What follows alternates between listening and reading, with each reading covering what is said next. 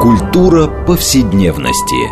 Здесь мы говорим о том, что формирует и наделяет смыслом наше прошлое, настоящее и будущее.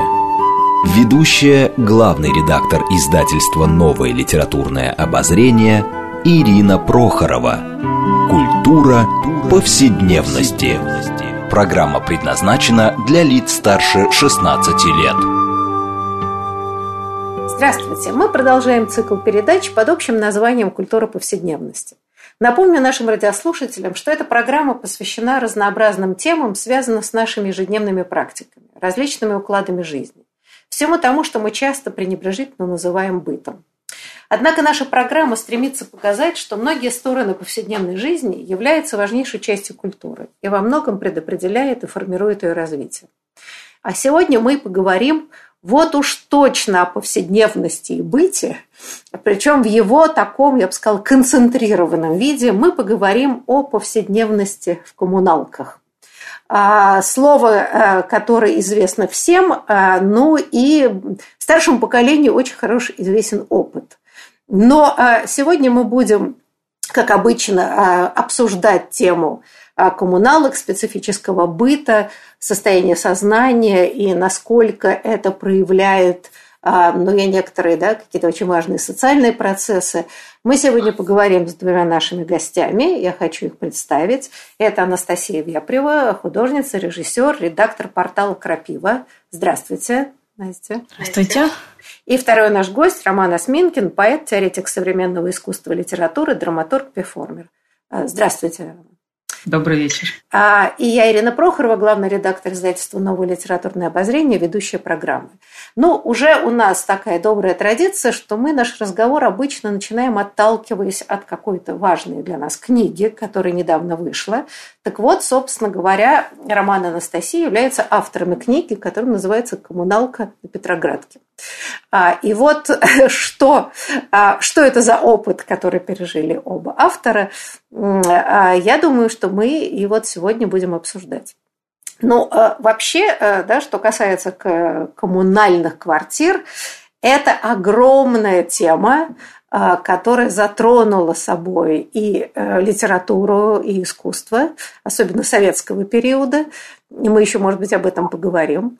А, но есть ощущение, что в наше время ну, коммуналки стали некоторым образом почти мифологией, но в реальности вот выясняется, что в Москве, которая как бы градостроительная политика всегда была а, впереди планеты всей, э, до сих пор существует 70 тысяч коммуналок в которых проживает 180 тысяч э, семей. А Петербург, который, в общем, считался городом коммуналок, я думаю, что там цифры значительно больше. Так вот, интересно, что Анастасия Роман прожили да, достаточное количество времени в коммуналке, и, собственно, книга так или иначе описывает этот опыт. И знаете, я хотела, для того, чтобы мы начнем как бы потом говорить о высоком, а об этом очень специфическом опыте и антропологических ваших исследованиях фактически в художественной форме, все-таки я хотела немножко спросить, а как вы очутились в коммуналке? Собственно, вы снимали комнату, или это была же личная комната. Вот некоторую такую, да, вот предысторию вашего опыта коммунальной жизни. Кто бы хотел начать? Анастасия, а... давайте с вас начнем. А, получилось так, что мы не специально искали коммуналку, просто мы искали жилье. А, и коммуналка стала единственным доступным для нас жильем, в которое мы смогли приобрести и въехать туда. А, и, Приобрести вы, в смысле, купили, да, комнату в коммуналке? Угу. Да, и выбор был либо жить где-то на окраине города, в этих новых человейниках, а, либо вот оказаться в центре, но жить в комнате в коммунальной квартире. И так мы, собственно, оказались в коммуналке как недобитая творческая богема, да, мы сделали выбор между студией где-нибудь за кадом и коммунальной комнатой в центре Петербурга, овеянной вот этими мифами, да, петербургские. Все наши связи постоянные, повседневные, связаны с городом, да, с историческим ядром, и мы купили коммунальную комнату. Мы не знали, во что мы вписываемся, что называется. Ну, я бы сказала так, даже э, из книги очевидно, что э, авторы интеллектуалы и явно начитанные. Ну, в общем, я же недаром говорила, что вообще существует огромная литература, посвященная коммунальному быту, взаимоотношениям очень драматическим. Когда вы туда въезжали, вот этот литературный опыт, он как-то вами не учитывался? Да, ну, роман, да. А, я сразу, сразу могу ответить э, за себя, что любые литературные навыки и начитанность, они деквалифицируются при въезде в коммунальную квартиру, потому что она сразу ломает э, ваш все предыдущие представления о ней и литературные в том числе, даже если они напитаны какими-то да, э, мифами предыдущих поколений, там и советских, я тоже этим был как бы очень напитан, как поэт такой последний э, ленинградский, да, э, левый. Вот, поэтому э, начитанность в повседневном быту коммунальном совсем э, не нужна. Но она вот э, помогла, э, если переходить сразу, как-то выжить в плане преображения этой повседневности, да, этого быта э, засасывающего. Вот, ну и, собственно, откуда и появилась э, сначала блок, а потом книжка, да. Знаете, но э, вот это очень интересно, да, потому что как бы вы начали писать блог, делясь своими впечатлениями от этого уникального опыта современного человека, да, и получилась, мне кажется, очень интересная книга и какой-то новый взгляд э, на вот это коммунальное проживание. Но я хотела бы наш разговор предварить, может быть, цитаты из прекрасной книги Светланы Боем, которая называется «Общие места. Мифология повседневной жизни», где она, в общем, там целая глава посвящена э, коммуналкам. Но коммуналкам советского периода, разумеется, потому что книжка была написана в начале 90-х. И а, вот о чем пишет. Да? Если существовало такое понятие, как советское коллективное бессознательное, то оно по структуре напоминало коммунальную квартиру с хлипкими перегородками между общественным и личным пространством, между дисциплиной и пьянством. Коммуналка – это микрокосм советской цивилизации. А, и вот насколько ваш опыт э, в каком-то смысле подтверждает э, э, эти рассуждения Светланы? Анастасия, что вы скажете? Как историк, что скажешь? Вот, грубо говоря, э, микрокосм советской цивилизации. Насколько вы увидели этот микрокосм, э, микрокосмос, вот, значит, а, и насколько это точное определение? Ну, я могла бы сказать, что все-таки коммуналка сейчас, э, она ну, ее не, не стоит приравнивать к коммуналке советской, потому что люди, действительно, это получается такой срез э, какой-то людей, которые живут вместе, у которых примерно одинаковые доходы, и они в каком-то степени вынуждены а, жить вместе, потому что не могут, там, не знаю, позволить себе отдельное жилье. И получаются совершенно разные, не знаю, можно сказать, э, типы людей, Э, кто-то постоянно живет, кто-то приезжает временно. Съемщики тоже молодые люди, которые только перебираются в город, они пытаются как-то зацепиться в этом городе, и для них такой перевалочный пункт э, остается, и получается бесконечная циркуляция а, людей в этом месте. Да, постсоветская коммуналка очень отличается в этом плане от советского микрокосма. И мы это, да, на себе заметили. А я еще до шести лет успел пожить в советской, хотя я сознательно себя не помню, но по рассказам там моей мамы помню. Так вот, э, ну, главное, если коротко отличие, это вот эта предельная атомизация действительно а, постсоветского общества и его вот эта текучесть, да, а, как бы дифференцированность. И вот эта постсоветская коммуналка, она отражает как раз вот эти уже скорее качества. То, что люди постоянно меняются, покупают, продают, снимают, арендуют. Это разные социальные какие-то постоянные э, категории, страты, и они все разрознены. Никакой вот этой солидарности уже пресловутой или коллективности коммунального нету. Они все чтут уже приватность некую, в комнаты никто не вламывается, не следит друг за другом вот так, как это там описывалось в самые, там, может, а, годы перенаселенных коммуналок там сталинского периода. А, вот. И а, есть такое действительно равнодушие и некая обреченность, что ли, да, такая уже Беспросветность. Беспросветность, да. А, слушайте, ну вот то, что вы описываете, э, да, ну я тоже до пяти лет жила в коммуналке, так что мало что помню как ребенок, конечно, но мои родители до конца жизни рассказывали всякие ужасы коммунального быта. И, честно говоря, из рассказов о родителей, ну, в общем, поколение моих родителей, ну, все прошли через коммуналки и жили там очень долго многие. А не было там никакого коллективного э, вот, да, и солидарности. Это, мне кажется, уже позднейшее наслоение а, такого ностальгического характера. Теоретизирование иногда очень подводит людей. А на самом деле э, всегда, всегда очень жестко ощущалось, я бы сказала, да, вот классовость, да, было классовое чувство. Очень все понимали, какому социальной группе или слою, или классу принадлежит тот или иной человек. Никакого смешивания не было. Да. Было вот это как раз бесконечная а, вражда, с одной стороны, идеологическая, с другой стороны, естественно, бытовая, и битва за каждый сантиметр, которая всегда была вот в таких скучных пространствах. И проблема еще заключалась в том, что долгое время, вот в отличие от того, что вы описываете, у людей выбора-то никакого не было. А, да, это было вынужденное сожительство практически всю жизнь, потому что квартир в сталинское время, собственно, социального жилья-то практически не было, его и не строили. Поэтому можем ли мы считать, что все-таки то, что вы описываете, постсоветская коммуналка, сам факт, что люди мигрируют, это уже прогресс? То есть, значит, нет такой безнадеги. Все-таки люди могут уехать оттуда что-то еще приобрести, поменяться, найти способ. То есть менялись, конечно, и в советское время, но, но тем не менее, все-таки это же не, не такая, как сказать, ну, не крепостническая прописка, которая была в советских коммуналках. Почему у вас такое ощущение родилось безнадежности э, существования?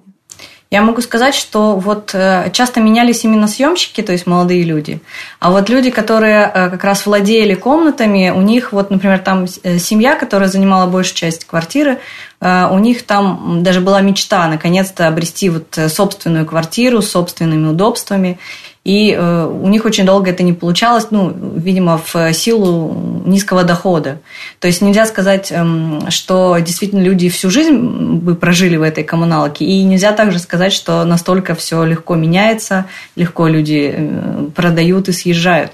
Все равно э, чувствуется какая-то вынужденность сожительства и какая-то ограниченность в доходах. И вот в этом плане мы говорим про некоторую безнадегу, о том, что люди действительно мечтают об отдельном жилье, но вынуждены жить вот в коммунальных условиях э, с совершенно непредсказуемыми иногда людьми, которые там временно, например, заезжают.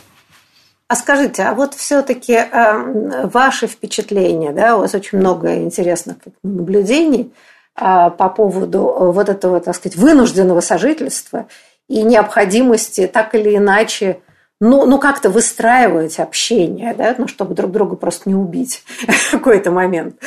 А вот как вы искали э, способ, да, вот то, что вы описываете, там действительно очень разные люди, собственно говоря, с разных концов страны, из бывших э, советских республик. Э, люди, ну, я не знаю, да, э, это точно, наверное, были единственные, так сказать, люди интеллектуального труда, а все остальные это люди все-таки связанные с какими-то другими профессиями, более, более тяжелыми.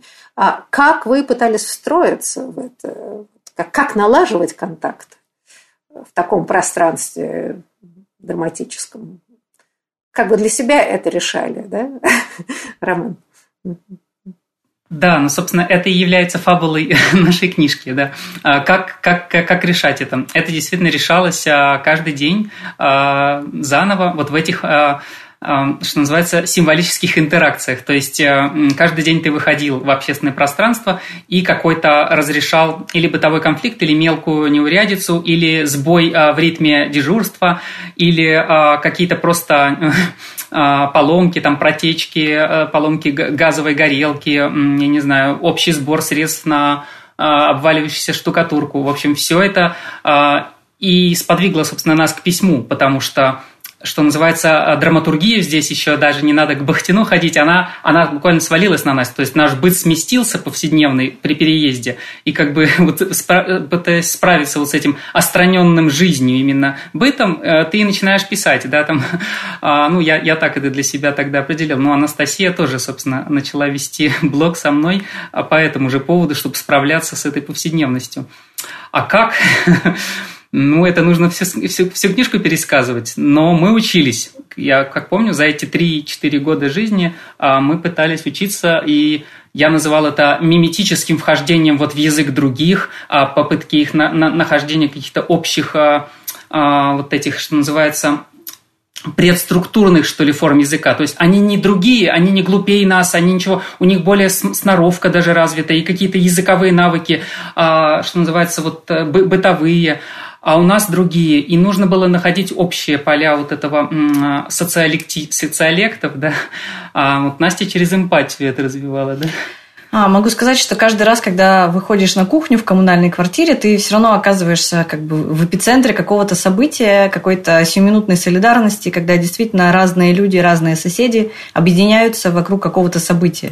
И ты э, оказываешься вовлечен вот в разные вот эти ситуации, разрешая их тем или иным образом и постепенно ну, втираешься в доверие, как-то у вас уже есть какие-то общие истории с каждым соседом, разные э, ситуации, которые вы уже вместе решили, и уже вот это доверие, оно постепенно растет, и ты становишься в какой-то момент больше своим, чем раньше.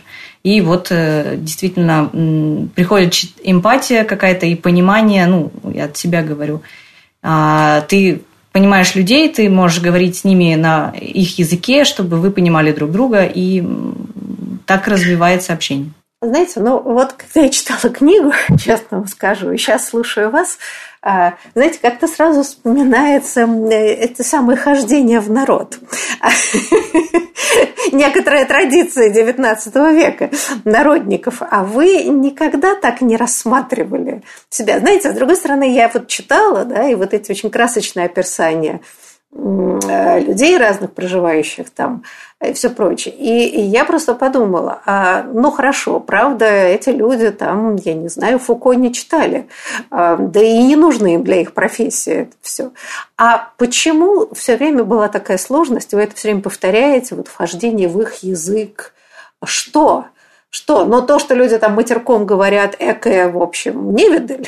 Мало ли у нас людей говорит матерком. А у нас сейчас все депутаты этим грешат.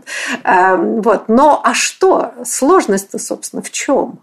Ну, я могу сказать, ответить. Здесь именно речь скорее не о том, чтобы говорить, э, вот буквально говорить э, языком другого человека, а скорее поставить себя э, так, чтобы он тебе доверял. То есть мы, когда заехали, у нас, э, мы в какой-то момент поняли, да, что у нас есть некая репутация за нами, что у нас, э, что у нас есть книжный шкаф, э, и э, это очень смущает соседей, потому что они называют нас ботанами. И, соответственно, кто такие ботаны? Это люди, которые далеки от быта, они, наверное, ничего не понимают, они ни в чем не разбираются, соответственно, доверять им, наверное, не, ну, не стоит там, в решении каких-то бытовых задач. И э, в том числе понимание другого, э, того или иного соседа помогало нам как бы э, доказать в том, что мы заслуживаем этого доверия. То есть мы не просто какие-то там ботаны, которые летают в облаках и читают книжки, а мы действительно можем там и урезонить какого-нибудь пьяного и помочь там разобраться, что вот, например, приходили мошенники, а не настоящая проверка. И тем самым э, выйти на какой-то э, равный уровень, даже скорее подняться до их уровня, я бы так сказала. Потому что э, когда у тебя есть такая репутация ботана, ну, тебя считают просто как бы не за человека, а, а когда ты уже заявляешь себя как серьезный серьез, серьезный, серьезный персонаж, тогда с тобой можно уже и нормально поговорить и рассказать какую-нибудь историю с тем же матерком, и, в общем-то, и ты даже что-нибудь расскажешь в ответ, и это а, рождает интересные дискуссии. Я бы только добавил, что, конечно, грела душу вот эта вот а, традиция, да, и народников, и наших писателей, которые, да, вкладывались в эти коммунальные разные образы, но там всегда царила некая неиспровержимая, неустранимая иерархия, потому что, ну, что называется, это были действительно разные классы. Мы же вселялись изначально как уже ну, маленькие люди, по сути, такие же. Тот же самый народ, просто занимающийся другим трудом. Ну, по сути, уже со времен, там, я не знаю, Кабакова, который не жил в коммуналке, но много про нее писал и делал искусство, да, он уже себя там маленьким человеком неприметным называл и мечтал, да, прямо из коммуналки вылететь в космос, да, что называется, вот так вот, э, как любой советский человек, да, если никуда не деться. Ну вот, и, и поэтому, ну, для меня это очень важно было не то, чтобы э, в какой-то народ выйти, а тешить себя тем, что вот это даже твоя или твоего соседа маленькая такая повседневная никчемная жизнь, она может быть преображена вот э, ну, в письме в каком-то, да, удвоена, вот закруглена вот в сценке, что называется, маленькими катарсисами такими, вот э, снабжать эту повседневность, разрывать э, хронос.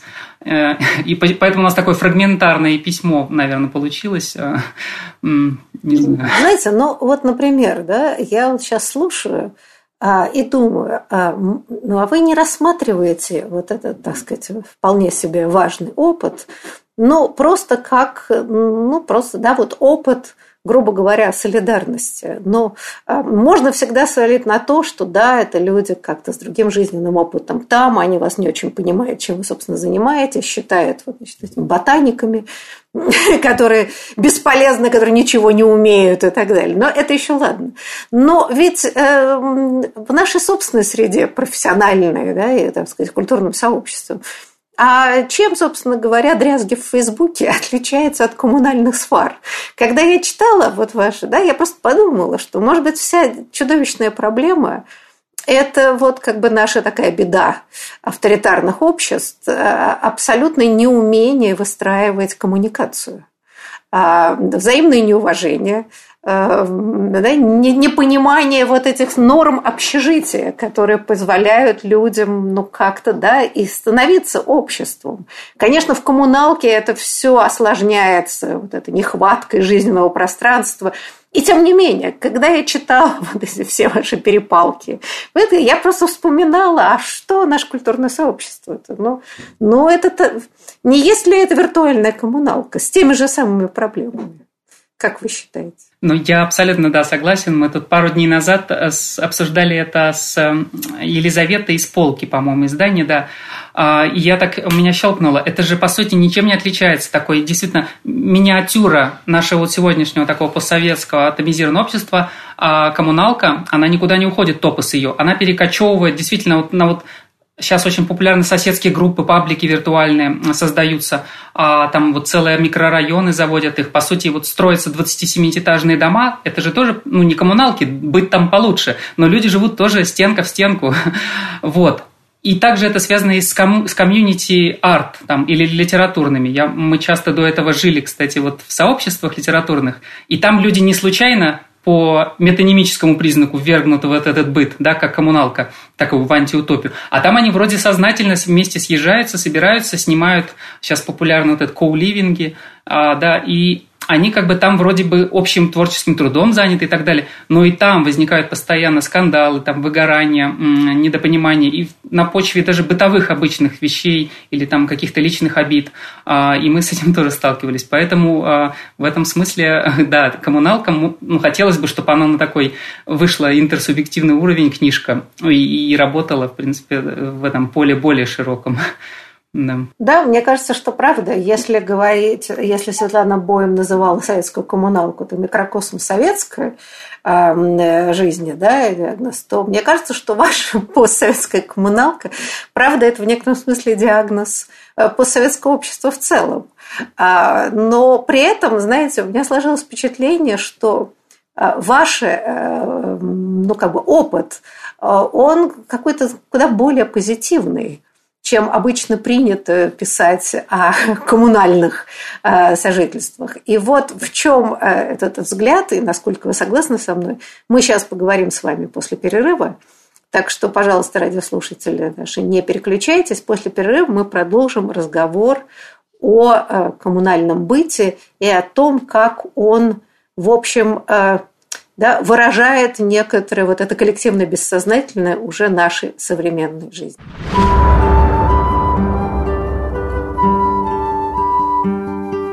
Здесь мы говорим о том, что формирует и наделяет смыслом наше прошлое, настоящее и будущее. Культура повседневности.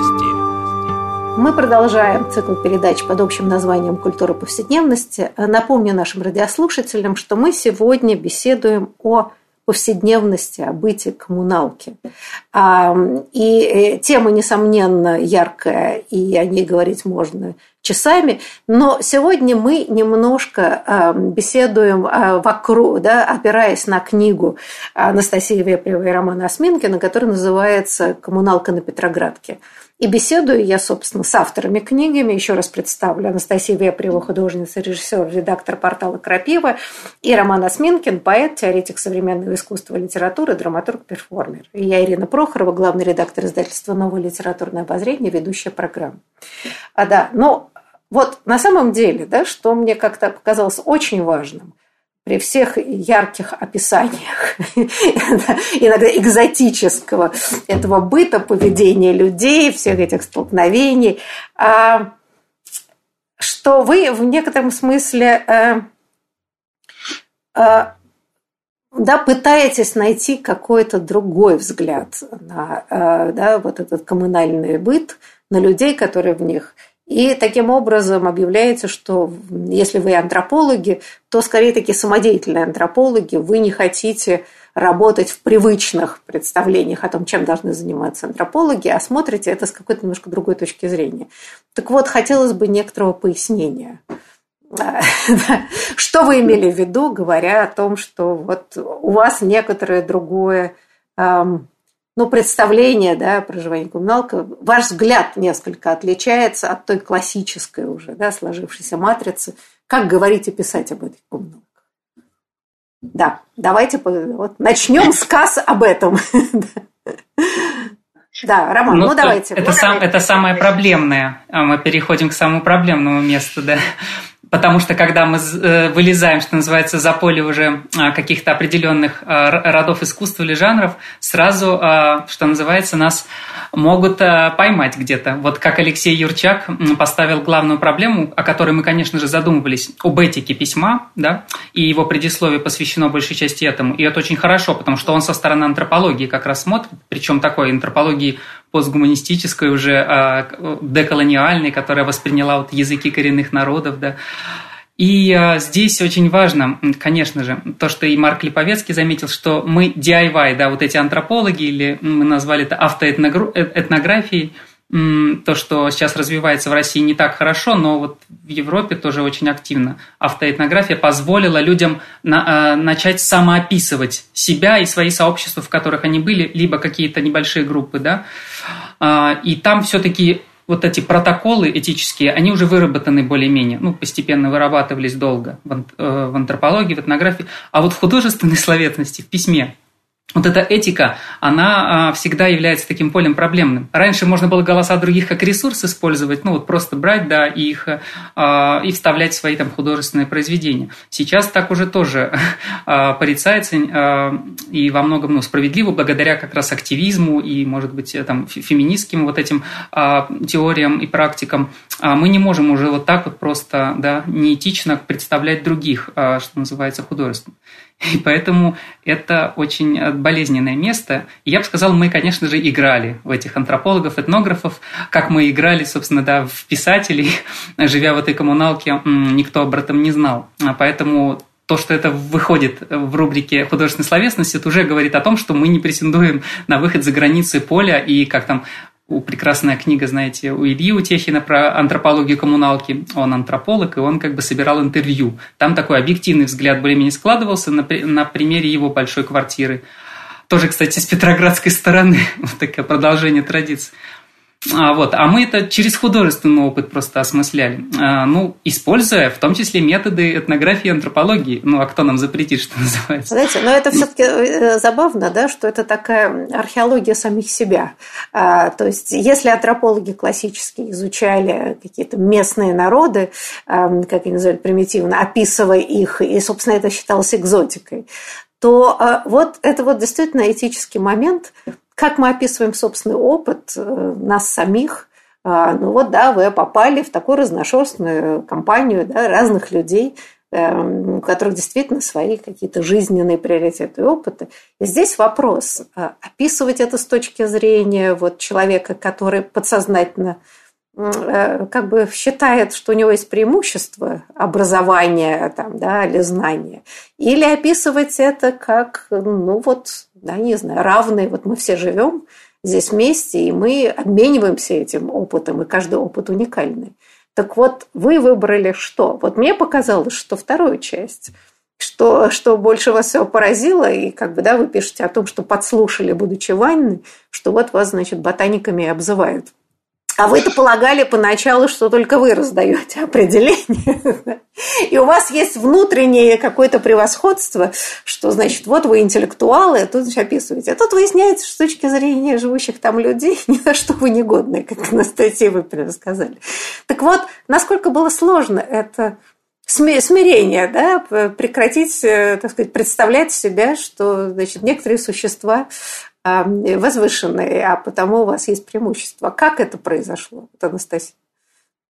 Ну, я не могу сказать, что я изначально ощущала какое-то преимущество. Наоборот, мне просто было очень интересно как бы фиксировать а, зарисовывать, так скажем, ситуации и людей, и как бы их образность а, через текст. То есть я как бы в своих текстах практически никак себя как раз и не описывала. Я, может быть, делала это косвенно через описание количества времени, которое я трачу на уборку и вообще вся эта дипломатия уборки коллективной. Вот, за счет тем, вот, которые я выбирала. Э, и мне как раз не было важно создавать какие-то законченные истории. Я скорее делала вот эти заметки по ходу всей книги, которые развивались с течением времени, возможно, даже какие-то обрывочные ситуации, обрывочные фразы. И как бы получалась такая копилка э, интересных, эм, интересных зарисовок. А у Ромы совсем по-другому было построено письмо. Ну да, Настя как фактограф скорее работала, действительно не привнося никаких вот практически личных э, моментов, пыталась именно вычленять, вот, э, как я понимаю, да, наблюдать внимательно за а я очень много начал потом интроспективных делать действительно вставок, рефлексировал о том, как мое тело там тоже наблюдается да, другими, что они думают. А, и это как бы, да, было такое болезненное. И у нас такая полифония отчасти, может, и получалась, да. Ну, Слушайте, но вы знаете что? Мне кажется, что очень важный момент, а, но вы сами говорите, да, что главное это была эмпатия, а, да, и сочувствие и уважение к этим людям, которые которые достойны сочувствия и уважения, потому что они живут очень тяжелой жизнью, при этом пытаются сохранить, сохранять достоинство, у них есть какие-то планы в жизни, э, представления о чем-то. И э, вот мне кажется, что как раз в нашем-то обществе этой эмпатии чрезвычайно не хватает. А, а оно у нас все-таки до сих пор очень иерархичное и очень снобистское. А, и вот то, что мне показалось очень важным и ценным, то, как вы все это описываете, как вы с большим юмором, ну и, собственно, такой и, и, и самоиронией, да, что вот вы выезжаете, и дальше вы попадаете в этот, в общем, тяжелый быт, как вам приходится налаживать отношения, как вам приходится бороться с этой кличкой Ботана, которая, в общем, вполне не комплимент себе, скажем так, с точки зрения. А вот это такая эмпатия, которую вы, собственно, и пишете, это как-то это результат вашего проживания или это была изначальная точка зрения?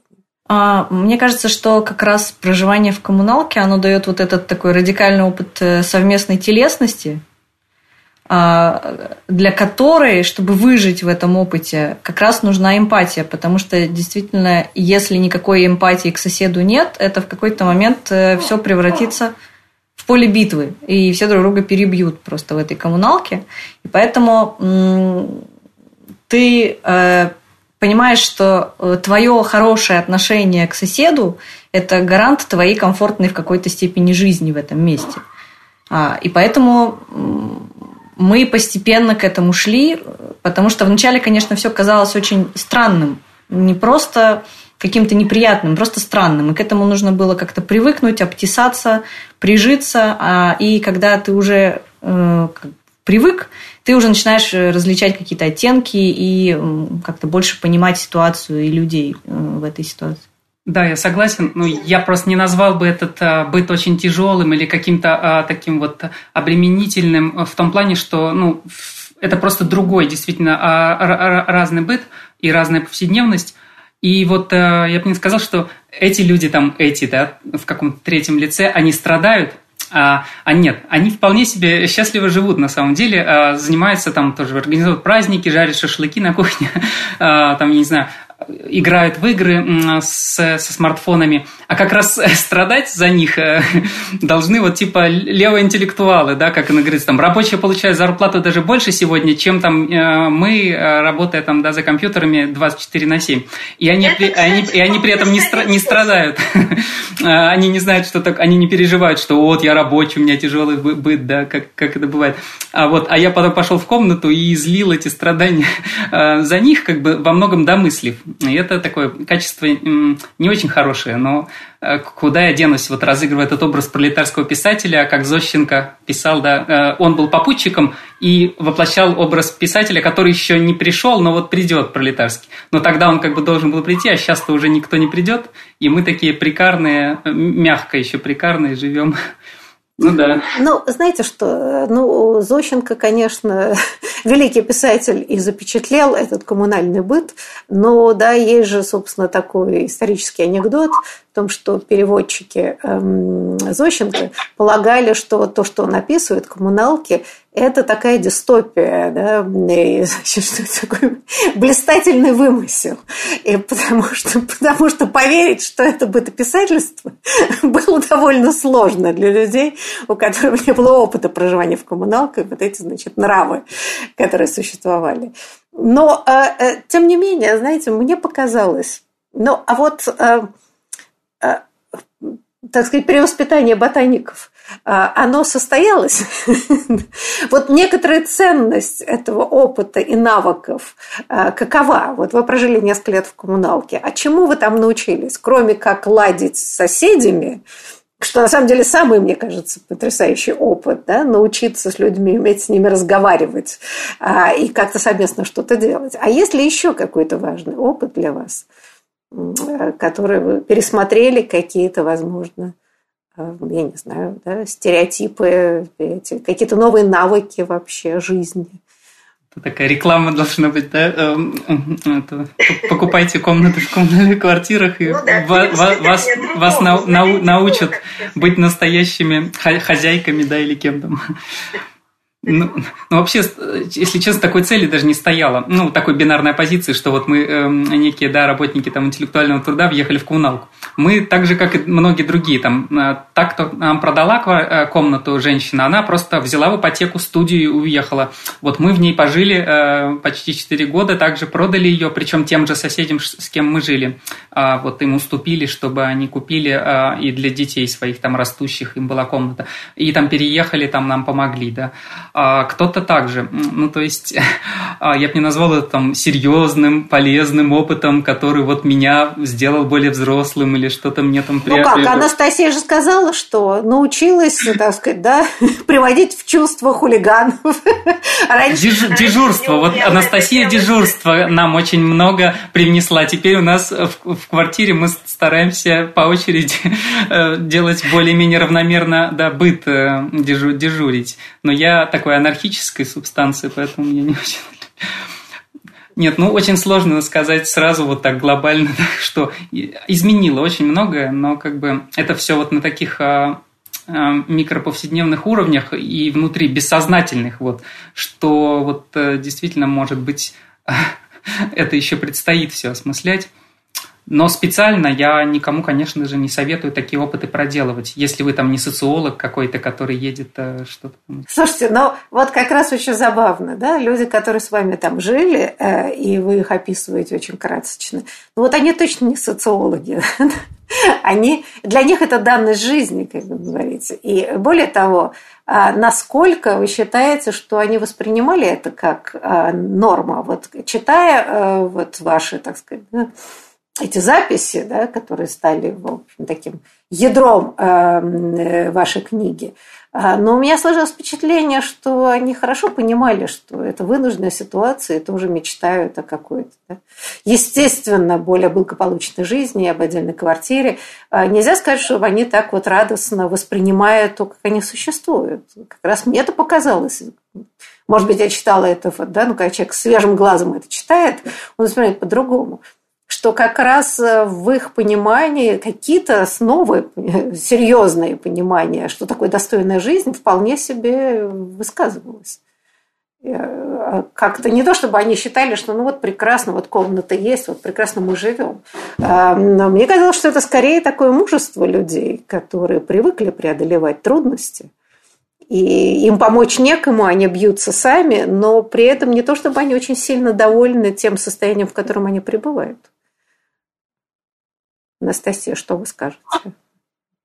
В общем, э, только одна, наверное, жительница коммуналки, которая всю свою сознательную жизнь прожила в ней, она меч... ну, не хотела с нее никуда уезжать, потому что она как бы стала душой коммуналки. Ну, просто да, те, кто давно живут, старожилки вот такие, они э, действительно боятся одиночества и, в принципе, другой не знают в сознательном возрасте своей жизни. Она с, после, с послевоенного Ленинграда жила в коммунальной квартире, и ей, наоборот, вот это общение, это ее такой, что называется, да, диспозитив, э, бытие выставленности ей, ей, наоборот, нравится. Она вы, выходит, как фланирует, да, меняя костюмы, выходя в кухню, в коридор, там, наряжаясь даже. Ну, то есть э, для нее это повседневная, естественная практически среда такая впитанная. А, конечно, остальные жители, да, во многом э, сохраняли ироническую даже тоже всегда дистанцию по отношению ко всем бытовым неурядицам и прочим. Они их, безусловно, от себя держали. Они на такой же дистанции, в принципе. Иначе, если с этим всем совпасть, то можно действительно утратить и человечность последнюю. Вы знаете, но вот мне как раз, э, мы постоянно возвращаемся вот к началу нашей программы, о том, что, конечно, постсоветская коммуналка – это совсем другая. Да? То есть бытовые проблемы не остаются, и здесь можно действительно иронизировать э, там, столкновениями на кухне. Это всегда понятно. Да? Все мы так или иначе проходим тот или иной опыт, вот как соседствовать вынужденно с какими-то людьми, с которыми мы не собирались вместе жить. Но, тем не менее, да, вот – сам факт, что э, мобильность существует, э, да, что люди все равно мобильны. Вот то, что вы описываете, они же приезжают. Кто-то там из Дальнего Востока, да, кто-то с Украины, кто-то еще откуда-то. А э, что все-таки разительный контраст по сравнению, в общем, с такой довольно сильно оседлой жизнью советского периода, привязанной к пропискам обязательным, да, работе и все прочее. А вот с этой точки зрения можем сказать, что все-таки понятно, это долго э, сравнивать можно и так далее, что все-таки это совсем другое общество, в каком-то смысле, что оно совсем не советское, хотя оно вынуждено жить в таких условиях, приближенных к советской ситуации коммунальной жизни. Я могу сказать, что это мобильность, но это мобильность э, центрообразующая. То есть это все люди, которые приезжают либо в одну столицу, либо в другую столицу и, и вынуждены жить как раз вот в коммунальной э, комнате маленькой. А, и у них как бы нет другого выбора, потому что в их регионе там еще более маленькая зарплата, и это единственный способ как-то улучшить свою жизнь, э, э, ухудшив ее в бытовом плане. Ну, в смысле, ты переезжаешь как бы в столицу, ты получаешь больше денег, но ты живешь в бытовом плане гораздо хуже, чем ты жил там в своем городе. И это тоже один из диагнозов, наверное, нашего общества, когда все, все центры высасывает всех людей из периферии, в общем-то, конца этому нету. Да, конечно, с одной стороны, вот отличается то, что я говорил, постсоветское, но с другой стороны, именно как топос, она же была вот этим э, законом об уплотнении создана, и как э, э ну, Ленинским и Луначарский про это да, кино еще снимал сразу же в 18 году, как рекламу коммуналок, да. И, собственно говоря, никуда от этого не денешься, пока вот э, э, этот узел не разрублен именно в плане а, вот именно коммуналки как такой действительно дистопического пространства, где совершенно разные, чуждые друг другу тела случайно соединены. Да, для книжки это дало какую-то драматургическую интересную ипостась, то, что люди меняются и появляются исчезают персонажи, когда они встали уже персонажами, да, а не только реальными да, людьми. Но для жизни это, конечно же, всегда хочется жить с тем, с кем ты, э, что называется, по, э, по этим, по обоюдному согласию, да, а не то, что вот завтра тебе купят э, комнату рядом и вселится неизвестно кто, да, и тебе с ним заново нужно уживаться. Это довольно-таки травматичный повседневный опыт ну, для любого человека. А, вы знаете, ну а, вот э, в описаниях коммуналок э, именно советского периода, ну, во-первых, действительно, я думаю, то, что сейчас уже совершенно отсутствует, это э, как бы, да, коммуналки были ведь таким контролем за людьми, очень удобным. Мало того, что значит, путем прописки люди были вот цепью привязаны к определенной площади и никуда особенно поехать не могли, а в сталинское это время и вообще это было почти невозможно.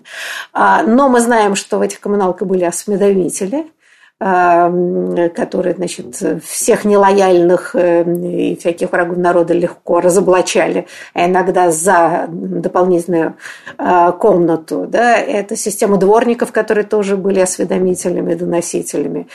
И это были всякие жеки, жакты, а, то, о чем Лидия Яковлевна Гинзбург писала, что а, аппарат отрицания прав человека на место, на воздух, на уборную. Да, это вот, значит, все контролировалось.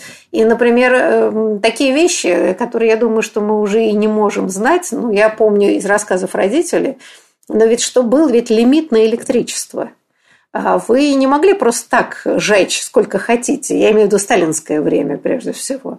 Да, и, например, там, моя бабушка, которая была человеком науки, ей разрешалось в виде бонуса, да, у нее значит, была квота, ей больше разрешалось жить электричество, потому что она должна была вроде бы работать, да, у нее должна быть лампа и все прочее.